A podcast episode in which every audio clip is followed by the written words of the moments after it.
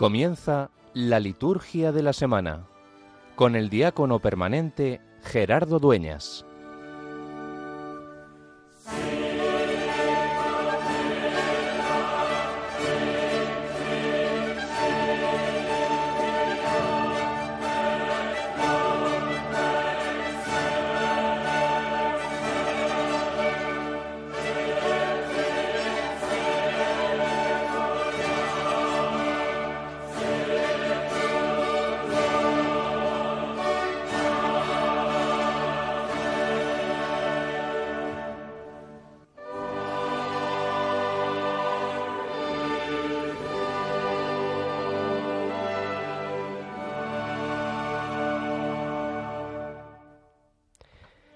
Dios Todopoderoso, que posees toda perfección, infunde en nuestros corazones el amor de tu nombre, y concédenos que al crecer nuestra piedad, alimentes todo bien en nosotros, y con solicitud amorosa lo conserves. Por nuestro Señor Jesucristo, tu Hijo, que vive y reina contigo en la unidad del Espíritu Santo, y es Dios por los siglos de los siglos. Amén.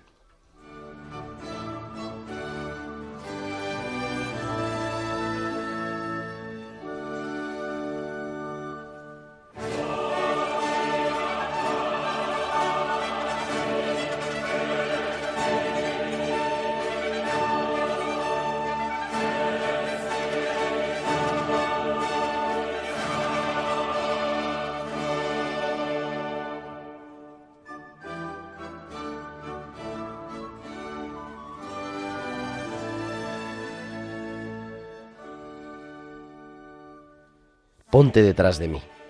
Si alguno quiere venir detrás de mí, que se niegue a sí mismo, que tome su cruz y me siga.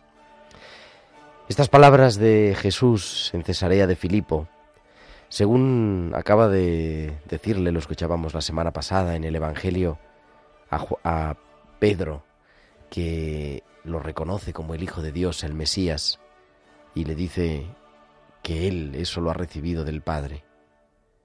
A continuación les dice Jesús, tengo que ir a Jerusalén y me van a matar. Y Pedro se opone completamente. Y por eso Jesús le dice a Pedro, ponte detrás de mí, ponte detrás de mí, porque me haces tropezar. ¿Dónde nos ponemos nosotros con respecto a Jesús? ¿Y dónde nos ponemos nosotros con respecto a los hermanos? ¿Seguimos a Jesús? ¿O en ocasiones le decimos por dónde tiene que andar Él? Nos ponemos delante. ¿Con los demás somos estorbo? ¿O acercamos el Evangelio? ¿Somos de los que construyen unidad? ¿O de los que con su palabra, con sus gestos, con sus actitudes, construyen más bien enfrentamiento? ¿Somos vínculo de comunión? ¿O soy solo de los míos? Quizá de eso se trata y a eso también nos interpela hoy Jesús en el Evangelio. Ponte detrás de mí. Discípulos de Jesús, siguiendo las huellas del Maestro, reconociendo que el Hijo de Dios ha venido a compartir su vida, que ha caminado delante de nosotros en un camino de misericordia, de ternura, entrega de la vida. No se trata de buscar la cruz por buscarla, pero sí saber que el sufrimiento está presente a nuestro lado, que no todo nos sale como pensábamos, que no todos piensan lo mismo, y que sin embargo sí en todo lugar, en todo momento, estamos llamados a ser discípulos, a aprender del Maestro que encara la muerte con la certeza de quien se sabe amado. Nosotros también, invitados a seguirle, a ser sus discípulos y aprender en medio de nuestra iglesia, en medio de nuestra vida, poner evangelio, poner buena noticia. Dice San Pablo hoy, o mañana domingo, en las lecturas de este domingo, dice, os exhorto a que presentéis vuestros cuerpos como ofrenda viva, que nuestra vida sea un entregarse a Dios, que nuestra vida sea un lugar donde Él pueda actuar, donde Él se manifieste en su misericordia, en su ternura, donde siga siendo buena noticia. Ese es quizá el contemplar nuestra vida a la luz del Evangelio, si nuestra vida es buena noticia para los demás, si nuestra vida les acerca al Padre, si nuestra vida les hace recordar que son amados de Dios, o es otra cosa. Ponte detrás de mí, que me haces tropezar, le dice Jesús a Pedro, y nos invita también a cada uno de nosotros a seguir sus huellas, las huellas del Maestro que entregó su vida por amor.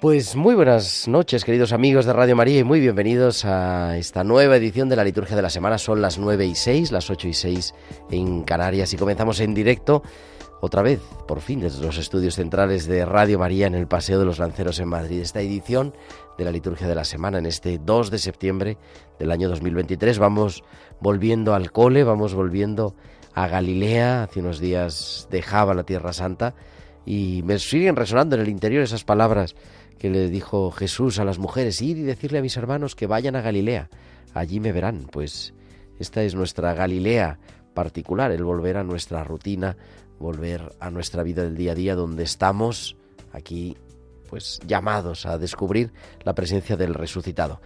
Con un equipo maravilloso capitaneado a los mandos del control a nuestro querido Germán García. Germán, muy buenas noches.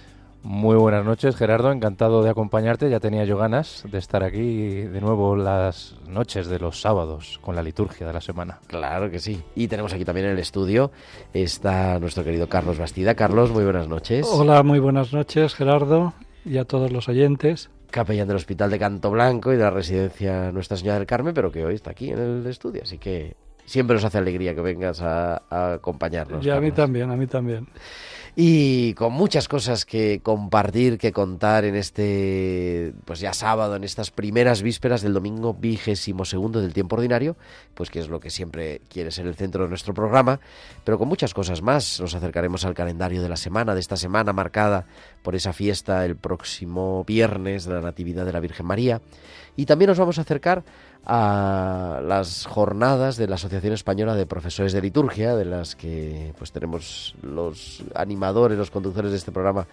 todos somos miembros de la asociación y que hemos vivido en estos días de atrás, esta semana pasada, en Valencia. Vamos a hablar ahora en unos momentos con su presidente si todas las conexiones nos van bien.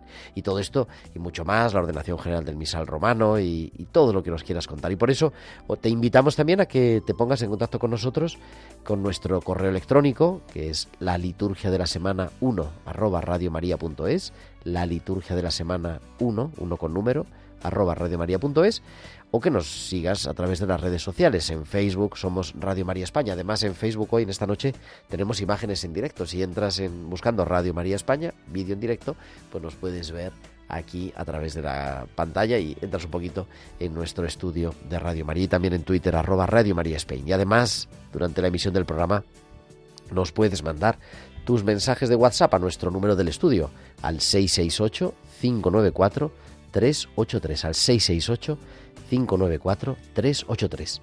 Pues son ya las 9 y 9, 8 y 9 en Canarias. Vamos a bajar hasta Silos para hablar de las jornadas nacionales de la Asociación Española de Profesores de Liturgia.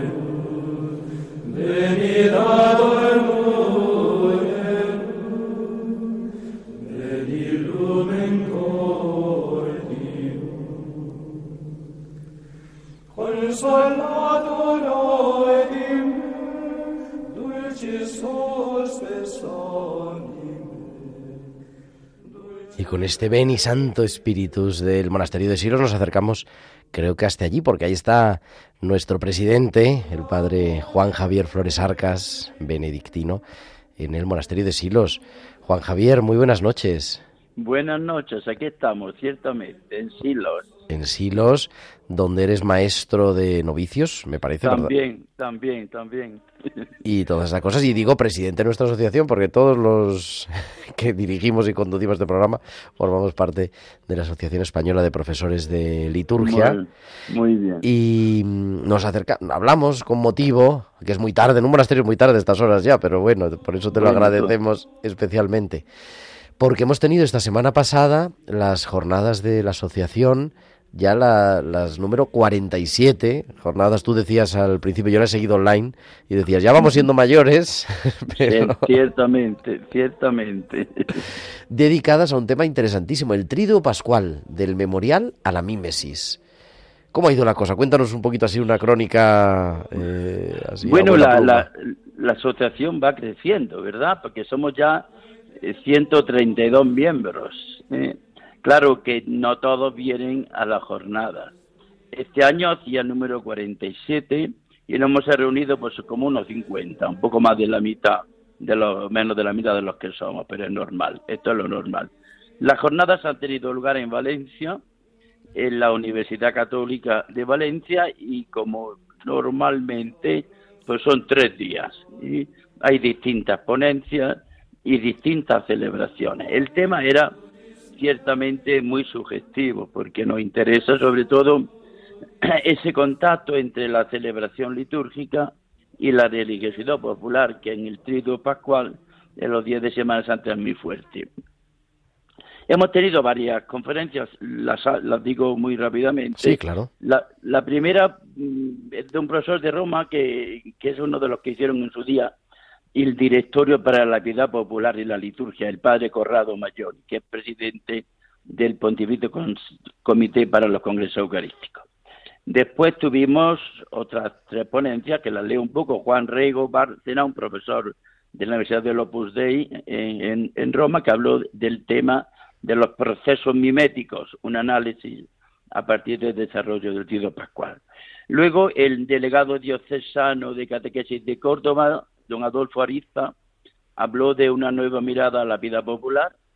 Y la cuarta conferencia era un catedrático de antropología de, la Universidad de Valladolid, José Luis Alonso Ponga, que nos habló del tito pascual entre la liturgia oficial y la interpretación popular. Aparte de eso, hay una serie de comunicaciones y en este caso, claro, era importante ir a, ir a Jerusalén, a los santos lugares. Y un especialista el padre Enrique Bermejo, franciscano, que ha renovado toda la liturgia de la, de la, custodia. Y de la Semana pues, Santa en particular. Y de la Semana Santa, exactamente, pues nos habló de los santos lugares. Como es natural, el tema de Andalucía estaba presente, porque el trido en Andalucía y en Sevilla fue fuertísimo. Entonces Luis Rueda, que es el delegado de liturgia de Sevilla, habló de Andalucía y como estábamos en Valencia, pues le pedimos a un gran especialista también de liturgia, eh, don Jaime Sancho, que nos hablará de la mm, digamos del trido pascual en el ámbito valenciano, en el Levante. Así. Luego mm, tenemos lugar, tienen lugar algunas visitas, como es natural, fuimos a la Virgen de los Desamparados, ¿verdad? Y una visita a la Virgen de los Desamparados es fundamental. Y tuvimos luego la Eucaristía en, y las vísperas en la catedral, precisamente en la capilla de, del Santo Cáliz eso es parte de nuestra visita. Al día siguiente visitamos algo muy importante en Valencia, que es el Colegio Seminario del Corpus Christi. Y fue una visita estupenda porque allí, allí, allí se masca y se vive la Eucaristía, ¿verdad? Como fundación de San Juan de Rivera. Y allí vino el señor arzobispo, don Enrique Benavén, a celebrar con nosotros. Y tenemos una, fue un encuentro muy hermoso y luego hubo como una cena abierta en el claustro que pudimos mm, constatar un poco pues tantos aspectos. También allí tuvimos nuestra asamblea ordinaria, porque es parte, ¿verdad? Para, para, bueno, para dar cuentas, para decir lo que las altas y las bajas, para programar el año que viene, ¿verdad? Y luego el último día, pues acabamos en, justo en la capilla de Santa Úrsula, en la Universidad de Valencia, eh, como, la, como conclusión, ¿verdad? Y con una serie de, bueno, pues de conclusiones personales nuestras que nos llevan a potenciar durante el año eh, diversas actividades y luego también programar una jornada mm, que tenemos en, Madrid, en San Damaso, en, en Pascua, y luego la jornada del año que viene, que si Dios quiere, ya están aprobadas, serán en Lugo. Así que ya no hemos, dado eh, avío hasta Lugo 2024 con un tema interesante que es el tema de la formación litúrgica según la última carta del Papa Desiderio de Sederavi. Ya hemos empezado a prepararlo porque, claro, ha acabado una jornada las 47 se comienzan a preparar la, 48. ¿Y cuál es un poco así el, el, en fin, las conclusiones, ¿verdad? Porque a veces se ha, pues, se ha visto casi como una especie de contraposición entre la religiosidad popular y la vivencia litúrgica, de manera particular en el trido pascual, pero más bien yo creo que hemos visto que son complementarias. Bien, sí, evidentemente cada cual eh, responde a su situación, ¿no? Nosotros, eh, los liturgistas, más un monje benedictino que vive todo en la celebración litúrgica, no es un, un sevillano, un andaluz ¿eh? o un zamorano, por hablar de los tipos, que, lo, que, sacan el misterio a la calle. Pero hemos visto que hay puentes, puentes comunes y sobre todo, esas dos expresiones no las podemos perder, porque la mimesis, la imitación, si no tiene como refuerzo o como base la anamnesis, que es el recuerdo, la conmemoración, la actualización del misterio, claro, se convierte en un, en un simple teatro. Entonces son esos dos elementos son fundamentales. Es recordar, reproducir, actualizar lo que Cristo hizo en el de pascual. Y lo hacemos miméticamente. Por ejemplo, lavamos los pies, como dice Jesucristo. ¿eh? sacamos el misterio a la calle, besamos la cruz, estamos en silencio, son elementos miméticos de una realidad. Y faltaría un elemento que eso se ha insistido mucho, que es la epíclesis. No hay anánesis sin epíclesis, que es invocación del Espíritu Santo, ni, ni epíclesis sin, sin anánesis.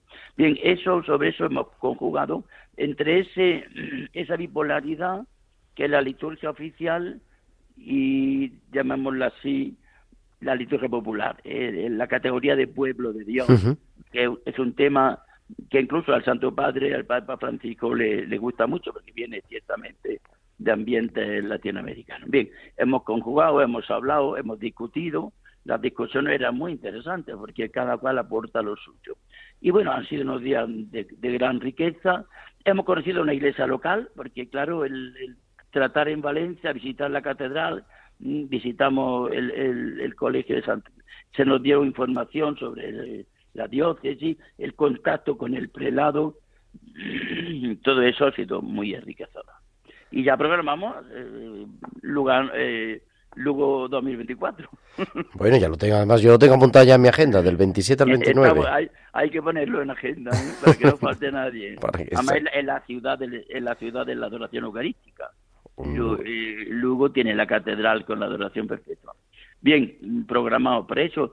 Y bueno, y luego para, para el mes de abril tendríamos un encuentro sobre un tema que también nos, nos llamó la atención mucho, que es el tema de la comunión espiritual. Es un tema que se habla, se dice a raíz de, del COVID y, del, de los momentos que no hemos podido celebrar, se habla bien, pero no tenemos las ideas muy claras. Bueno, pues vamos a tener una jornada dedicada a la comunión espiritual en el mes de en abril en San Damaso, eso se tiene en Madrid, mientras que para el año que viene hablaremos de la formación litúrgica del pueblo de Dios, no solo del clero, claro, es el pueblo de Dios. Como dice el Papa, hay que formar desde la liturgia y para la liturgia. Esos son elementos que estarán muy presentes en Lugo 2024.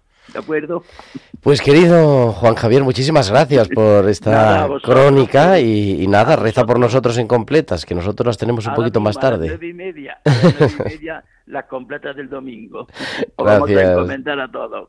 gracias, presidente. Juan Javier Flores Arcas, el presidente de la Asociación Española de Profesores de Liturgia y monje benedictino de Silos, que nos ha atendido en directo, 9 y 20, 8 y 20 en Canarias. Entramos ya en la liturgia de este domingo, vigésimo segundo del tiempo ordinario. Yo te buscaba hasta que te encontré, necesitaba de ti. Tú me llamaste y la puerta te abrí, me revelaste tu amor. Y hoy, mi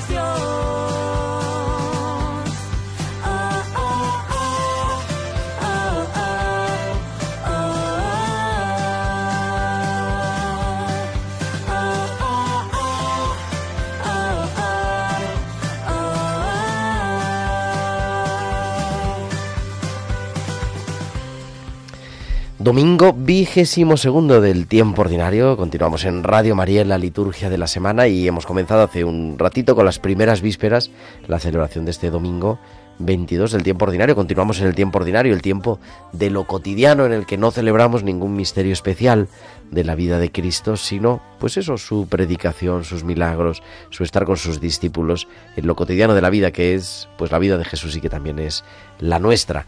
Y segunda semana del Salterio para los que rezan la liturgia de las horas y en un día en el que seguimos ya el primer domingo de septiembre y continuamos con nuestro padre espiritual que decimos en este ciclo A, que es el evangelista San Mateo. Y nos introducimos ya rápidamente en la liturgia de la palabra de este domingo 22 del tiempo ordinario. La primera lectura está tomada, siempre la primera lectura va en relación con el Evangelio y está tomada del eh, libro del profeta Jeremías, el capítulo 20. La palabra del Señor me ha servido de oprobio. Es quizá la última más famosa confesión del profeta Jeremías. Los textos de las confesiones son verdaderamente reveladores de unas experiencias proféticas que determinan la psicología de este hombre de Dios que escucha la palabra en su interior y que no puede resistirse a callar. Mucho se ha discutido sobre este texto, ¿no? Si, si es palabra de Dios o es lo que queda del diálogo radical entre el profeta y Dios. En el texto de nuestra lectura aparece como una especie de actitud provocadora de Dios que no deja al profeta la posibilidad de elegir. Dice, me has forzado, me has seducido, me has tocado hasta el fondo. Es un canto de amor inigualable a la palabra de Dios. Y el profeta confiesa que él se dejó seducir. No olvidemos que estamos invitados ¿no? a, vivir con ese espíritu de enamoramiento, de, de pasión, de fascinación que vive Jeremías. El profeta se siente así ante Dios, no puede resistirse porque él le gana la partida, le gana la partida en un concurso de amor. Por mucho que quisiera hablar de Dios, por mucho que quisiera hablar de su proyecto, por mucho que les comparte a Dios esa palabra que él siente viva y eficaz dentro de sí, sin embargo, el pueblo muchas veces no lo escucha. Y esa es la llamada del profeta. Escuchad el mensaje de Dios. Y por eso Jeremías analiza en este texto las consecuencias de su vocación. Él no hace eso, no lleva la palabra de Dios porque sea su capricho, sino porque Dios se lo pide. El mensaje del profeta tiene que ver mucho con su vocación. No se trata de agradar a todos los demás, sino que Dios, que aparentemente calla, es como un fuego devorador que llena todo su ser. es una experiencia sobre todo espiritual y donde se fragua verdaderamente la pasión del profeta, el que lleva a hablar. Y respondemos, respondemos a esta primera lectura del libro de Jeremías con el Salmo 62. Mi alma está sedienta de ti, Señor, Dios mío.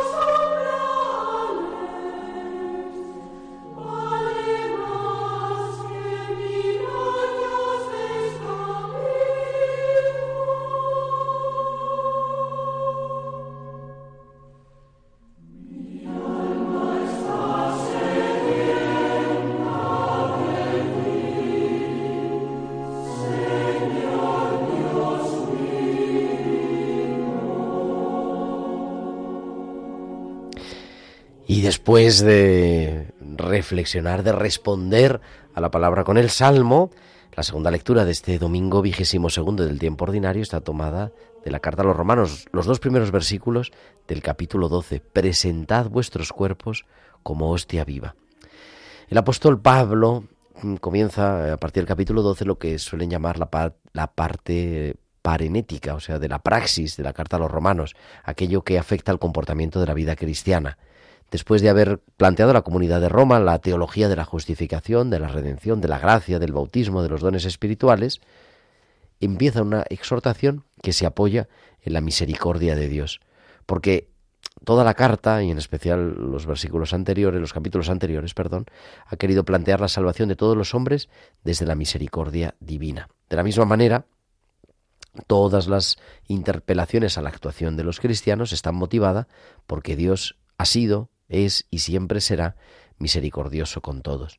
Por eso el apóstol pide que dediquemos nuestra vida a Dios como ofrenda y sacrificio. Ese es el verdadero culto, no el sacrificio del Antiguo Testamento, no los sacrificios animales, sino discernir en medio de este mundo que el cristiano está llamado a vivir en el mundo y amarlo, pero sabiendo que es obra de Dios.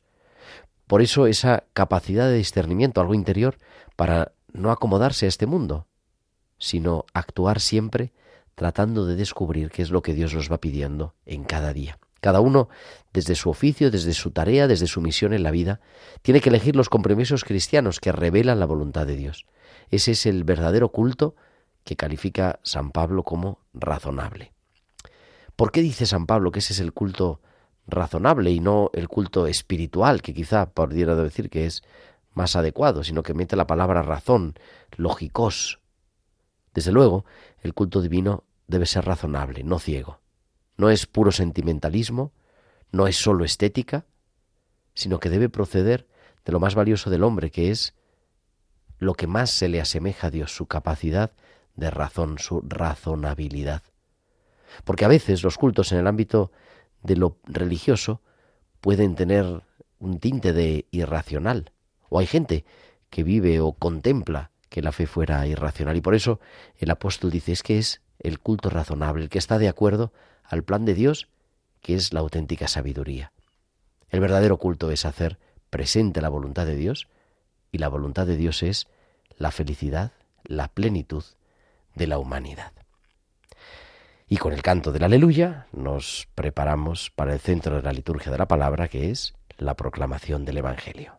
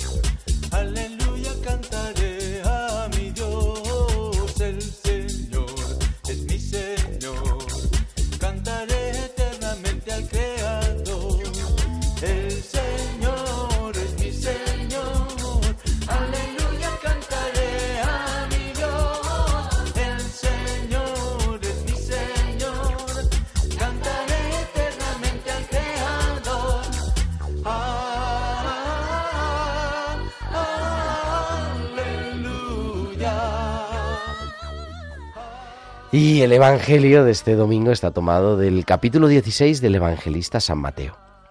En aquel tiempo comenzó Jesús a manifestar a sus discípulos que tenía que ir a Jerusalén y padecer allí mucho por parte de los ancianos, sumos sacerdotes y escribas, y que tenía que ser ejecutado y resucitar al tercer día. Pedro se lo llevó aparte y se puso a increparlo. Lejos de ti tal cosa, Señor, eso no puede pasarte. Jesús se volvió y le dijo a Pedro, Ponte detrás de mí, Satanás, eres para mí piedra de tropiezo, porque tú piensas como los hombres, no como Dios. Entonces dijo a los discípulos, Si alguno quiere venir en pos de mí, que se niegue a sí mismo, tome su cruz y me siga, porque quien quiera salvar su vida la perderá, pero el que la pierda por mí la encontrará. Pues de qué le servirá a un hombre ganar el mundo entero si pierde su alma? ¿O qué podrá dar para recobrarla? Porque el Hijo del Hombre vendrá con la gloria de su Padre entre sus ángeles y entonces pagará a cada uno según su conducta. Y para comentar este Evangelio y la liturgia de la palabra de este domingo vigésimo segundo del tiempo ordinario, tenemos aquí a Carlos Bastida. Carlos, buenas noches otra vez. Hola, buenas noches, Gerardo. Te escuchamos. Pues este es el primer anuncio de Jesús a sus discípulos de lo que se avecina y que no es fácil de aceptar. Realmente los discípulos no habían entendido lo que significaba Jesús. ¿Quién era Jesús? Su encuentro con el Maestro de Nazaret no había supuesto una renovación de su mente. Seguían pensando como los hombres. La realidad del Hijo de Dios no es seguridad, es compromiso, responsabilidad, posibilidad, pero desde otras claves que no son más extrañas y difíciles, sino más humanas. Cuando Pedro oye que Jesús les anuncia lo que le puede venir encima en Jerusalén, padecer mucho por parte de los ancianos, sumos sacerdotes y escribas, se enfrenta a Jesús y lo reprende. Pedro no quiere oír hablar de un Jesús entregado, sufriente. Es una actitud muy mansa por parte de Pedro, porque ha presenciado los milagros de Jesús, las curaciones, la resurrección de Lázaro. Por eso quiere un Mesías triunfador, acreditado por el éxito y el reconocimiento. Sin embargo, Jesús no se deja adular. es contundente. Apártate de mí, Satanás, que me estás tendiendo una trampa, me escandalizas. Lo mismo que dijo en las tentaciones del desierto, cuando el diablo le tentó después de cuarenta días de ayuno. Ahora se lo dice a Pedro, no tentarás al Señor tu Dios. Ahora Jesús, después de esta confrontación con Pedro, les dice a sus discípulos que el que quiera ganar tiene que perder. La economía y las matemáticas de Jesús son contradictorias con las del mundo. El que quiera autoafirmar su vida la tiene que soltar, la tiene que ceder. El que quiera seguirle tiene que cargar con sus pérdidas de prestigio, de relevancia, de riqueza, de vanagloria, de dominio, de prepotencia. Eso es cargar con la cruz y caminar con él hasta el final. Ganar el mundo no sirve para nada si arruinas la vida. Pensar como los hombres y pensar como Dios no es posible. Pensar como Dios es el caminar humilde, compasivo, libre, pacificado, caminando con ternura y sentido de justicia. Pensar como los hombres es explotar al débil en beneficio propio, utilizar influencias para medrar. Si alguno quiere venir detrás de mí, que renuncie a sí mismo, cargue con su cruz y me siga. Él indica el camino del verdadero discípulo, mostrando dos actitudes. La primera es renunciar a sí mismo, que no significa un cambio superficial, sino una conversión, una inversión de mentalidad y de valores. La segunda actitud es la de tomar la cruz. No se trata sólo de soportar con paciencia las tribulaciones cotidianas, sino de llevar con fe y responsabilidad esa parte de cansancio, esa parte de sufrimiento que la lucha contra el mal conlleva. La vida de los cristianos es muchas veces una lucha, pero una lucha en la que saldremos vencedores. Así, el compromiso de tomar la cruz se convierte en participación con Cristo en la salvación del mundo. Todos nosotros somos sus pies para llegar al lugar donde necesitan nuestra ayuda.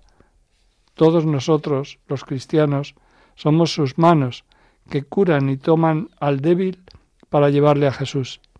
Pensando en esto, hagamos que la cruz colgada en la pared de casa o esa pequeña que llevamos al cuello sea signo de nuestro deseo de unirnos a Cristo en el servir con amor a los hermanos. Cada vez que fijemos la mirada en la imagen de la cruz, pensemos que es signo santo del amor de Dios, es signo de Cristo crucificado. Pensemos que Él, como verdadero siervo del Señor, ha cumplido su misión dando la vida, derramando su sangre para la remisión de los pecados. Si queremos ser sus discípulos, estamos llamados a imitarlo, gastando sin reservas nuestras vidas por amor de Dios y del prójimo. Pues muchas gracias, como siempre, Carlos, por tu palabra que nos ayuda a tomar la cruz. Gracias a ti, Gerardo. Y ya son las 9.39, 8.39 en Canarias. Entramos en el calendario de esta semana, vigésimo segunda del tiempo ordinario. Cuando sientas que la tempestad sacude tu interior y la soledad toca la puerta de tu corazón, da un paso en fe, no temas, Dios escucha tu clamor, te acompaña y te cubre con su amor. En Jesús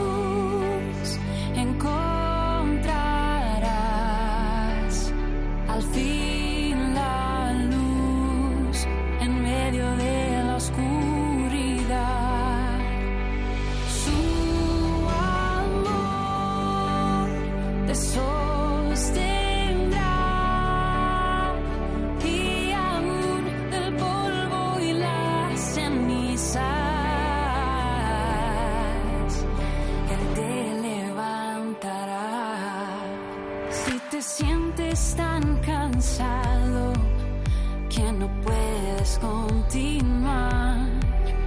Piensas que ya todo está perdido y has dejado de luchar. Y continuamos en directo en esta noche del 2 de septiembre en Radio María en la liturgia de la semana y entramos ya en el comentario del calendario de esta semana que es muy fácil porque pues todos los días son días de feria prácticamente con una fiesta que ahora vamos a compartir. Mañana domingo, mañana domingo, aparte del domingo, nos unimos en la oración a la iglesia de Valencia porque recuerda el aniversario de la ordenación episcopal de uno de sus obispos auxiliares, o de su obispo auxiliar, creo, Monseñor Arturo Pablo Ros Murgadas, que fue consagrado en el año 2016. El lunes, el lunes 4 de septiembre, eh, comenzamos a leer, sigue tiempo ordinario normal, pero eh, sabéis que durante el tiempo ordinario vamos haciendo una lectura semicontinua de los evangelios sinópticos y a partir de este lunes comenzamos el evangelista San Lucas, a partir del episodio de Jesús en la sinagoga de Nazaret. He sido enviado a evangelizar a los pobres y esa tensión, ¿no? Ningún profeta es aceptado en su tierra.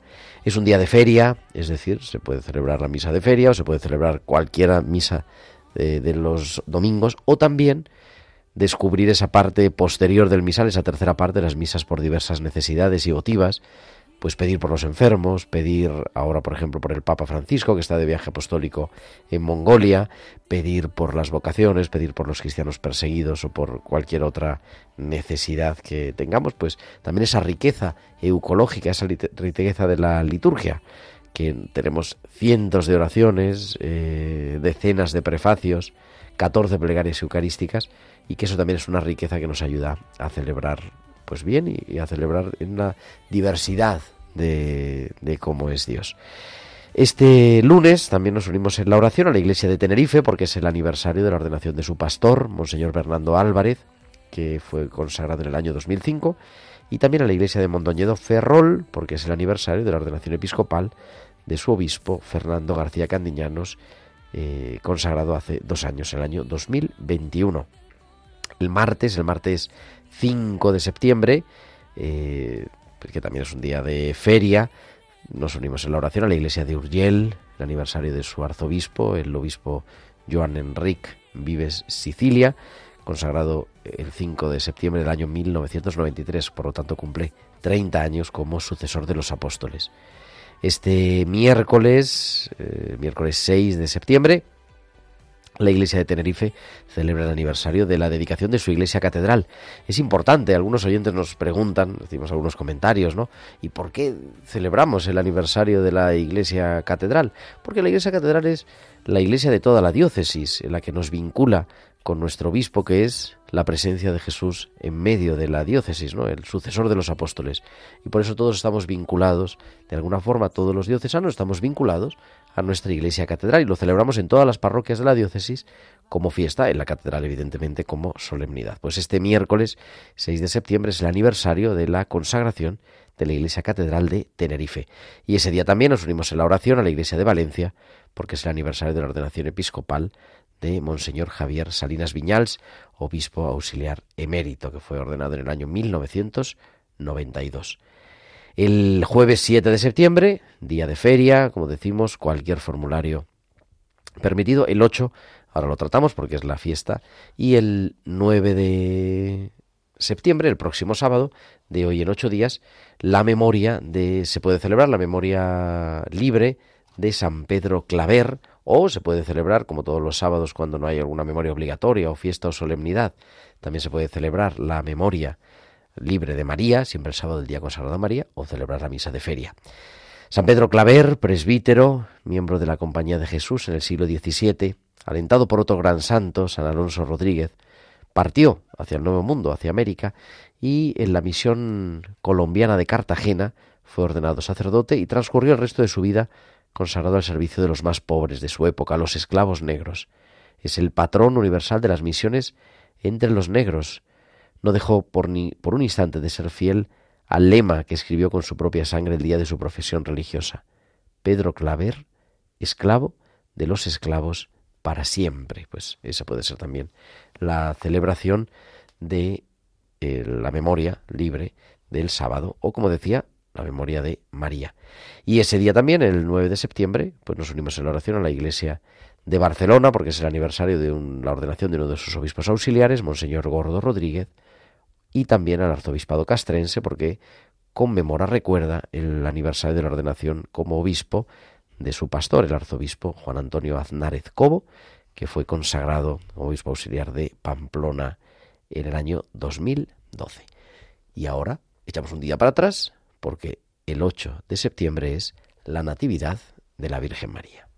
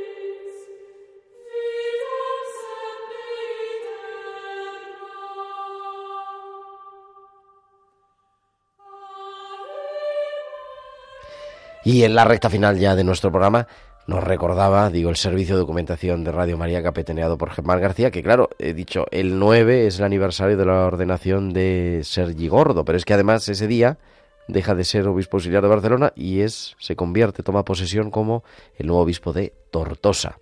Así que nos unimos también en la oración a la iglesia de Tortosa, celebra las dos cosas, como nuevo pastor de Tortosa, la toma de posesión y como la ordenación, el aniversario de su ordenación como obispo.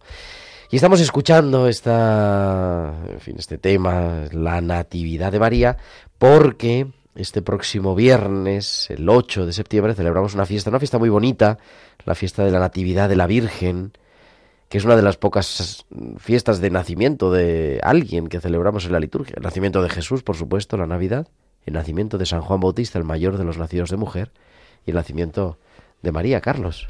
Sí, eh, la verdad es que la figura de la Santísima Virgen es crucial en la historia de la salvación, porque desde antes de su nacimiento Dios piensa en ella ya y la elige entre todas las mujeres para ser la madre de Jesús.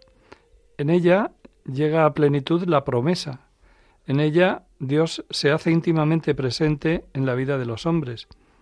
Se hace, se va formando en las entrañas de una mujer, uno de nosotros. Dios había predestinado, como nos dice San Pablo, a Nuestra Señora para este acontecimiento, pero pidió su sí libremente. Fiesta de el nacimiento de María, nueve meses después de la Inmaculada Concepción de María. Claro, es por eso celebramos el 8 de septiembre, ¿no? Ocho meses después del 8 de diciembre. La tradición de Jerusalén, que yo vengo de Jerusalén ahora, pues es que no sabemos, los evangelios no nos dicen dónde nació la Virgen. Y, pero hay una tradición multisecular que María hubiera nacido en Jerusalén, precisamente ahí en la iglesia de Santa Ana, frente a la puerta de las ovejas, cerca de la piscina de Bethesda. Y allí pues se recuerda también, ¿verdad?, esa gruta del nacimiento de María, gracias a la cual el Hijo de Dios se hizo carne. Pues este, este viernes, 8 de septiembre, la Natividad y un montón de fiestas, aprovechan un montón de advocaciones. Se celebra también ese día Nuestra Señora de los Llanos, del Pino, de la Peña, de la Fuensanta, de la Cinta, de la Victoria, de Covadonga, en fin, de Merichel, de Nuria, y una lista interminable de advocaciones marianas que se celebran también este 8 de septiembre. María de manera especial presente en la liturgia. Y en la recta final de nuestro programa, cinco minutos, vamos a retomar, como hacemos cada semana, la ordenación general del misal romano.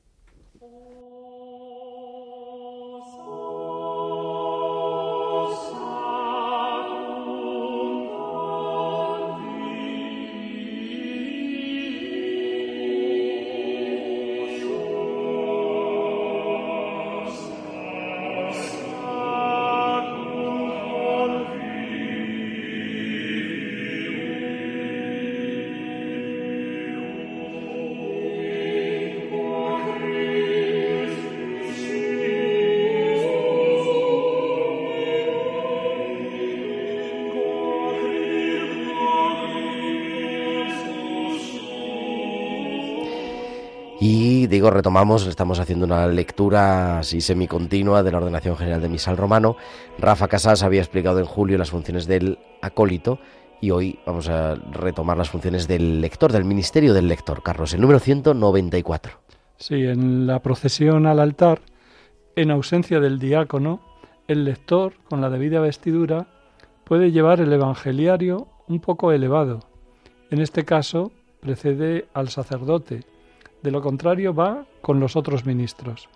Estamos hablando del lector instituido, que luego el lectores, la mayoría de los lectores, el 99% de los lectores que leen en la misa no son lectores instituidos, pero también pueden llevar el evangeliario, ¿no? como ese signo de la presencia de la palabra de Dios en el centro cuando no está el ministro propio del, del evangelio, que es el diácono. El 195. Al llegar al altar, hace inclinación profunda junto con los demás. Si lleva el evangeliario, accede al altar y lo coloca sobre el mismo. Luego ocupa su lugar en el presbiterio junto con los otros ministros. Vemos, ¿no? Siempre relacionado con la propagación de la palabra y por tanto su función propia son los siguientes tres números que los vamos a leer de una vez, 196, ¿no? Sí, sí. Pues eh, lee desde el ambón las lecturas que preceden al Evangelio. Cuando no hay salmista, después de la primera lectura, puede proclamar el salmo responsorial. En ausencia del diácono puede proclamar desde el ambón las intenciones de la oración universal, después que el sacerdote ha hecho la introducción a la misma. Si no hay canto de entrada ni de comunión y los fieles no recitan las antífonas propuestas en el misal, las puede decir en el momento conveniente. Vemos pues, estos tres números relacionados, ¿no? Pues ¿qué hace el lector? Pues es una cosa bastante evidente, leer la palabra de Dios y también ese oficio relacionado que es la, oración de los fieles, las antífonas. Es verdad que esto quizá nos suena un poquito extraño, ¿no? Porque estamos acostumbrados a ver muchos lectores, lectores laicos en nuestras celebraciones, pues son lectores que surgen, pero quiso la Iglesia, eh, la reforma conciliar, no, eh, tener dos ministerios de laicos instituidos, el acólito y el lector. Y de hecho ahora recientemente, eh, después del sínodo de la palabra, también se propuso que hubiera también mujeres lectoras que recibieran este ministerio, que lo llevan haciendo desde hace, fin, desde siempre, ¿no? Desde que tenemos nosotros memoria, pero que sea también como ese lector instituido. Así que hasta aquí el, eh, la ordenación general del misal romano. En este mes de septiembre, que nos escribe también uno de nuestros oyentes, Ángel Romera, nos dice, el mes de septiembre es el mes de la Biblia. Pues así es también, así que vivamos también más apegados a la Sagrada Escritura. 9.54, 8.54 en Canarias, nos tenemos que despedir.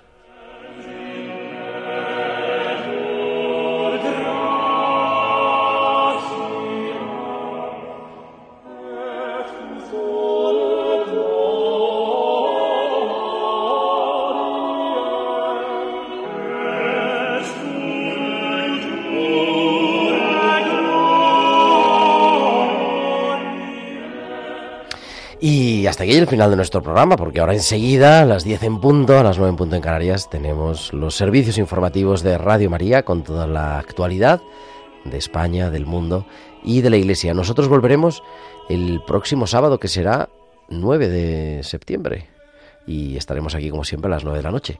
Muchísimas gracias a Germán García en el control técnico y a Carlos Bastida aquí en el estudio. Muy buenas noches, Carlos. Muy buenas noches, muchas gracias. Y a todos vosotros, queridos amigos, la semana que viene aquí estamos, como siempre, en la liturgia de la semana. Que tengáis un feliz y santo domingo, una feliz semana. Un abrazo de vuestro amigo el diácono Gerardo Dueñas.